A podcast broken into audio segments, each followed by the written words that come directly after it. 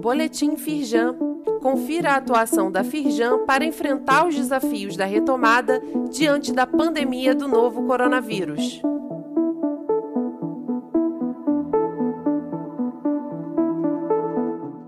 Edição de terça-feira, 5 de outubro.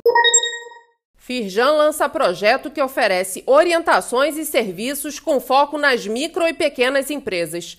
A iniciativa foi apresentada para empresários em evento que comemorou o Dia Nacional da Micro e Pequena Empresa. O encontro contou com a participação de Eduardo Eugênio Gouveia Vieira, presidente da Firjan, e de Luísa Helena Trajano, presidente do Conselho do Magazine Luiza e do Grupo Mulheres do Brasil. O link para saber mais sobre o projeto Firjan da Pequena Empresa e assistir ao vídeo do evento está disponível neste boletim.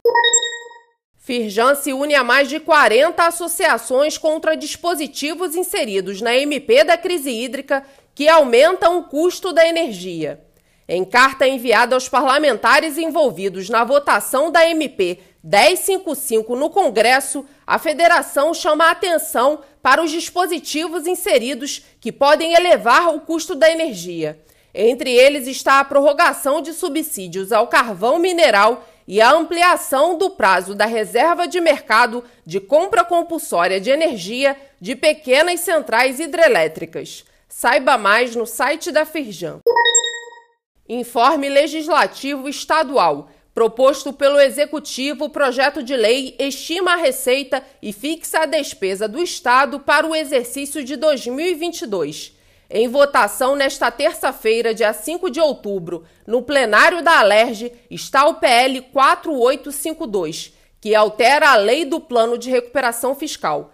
Também entra em votação o PLC 46, que institui novo regime de recuperação fiscal, com regras que limitam o crescimento das despesas primárias. O link para conferir o informe na íntegra está disponível neste boletim. Saiba mais sobre essas e outras ações em nosso site www.firjan.com.br e acompanhe o perfil da Firjan nas redes sociais.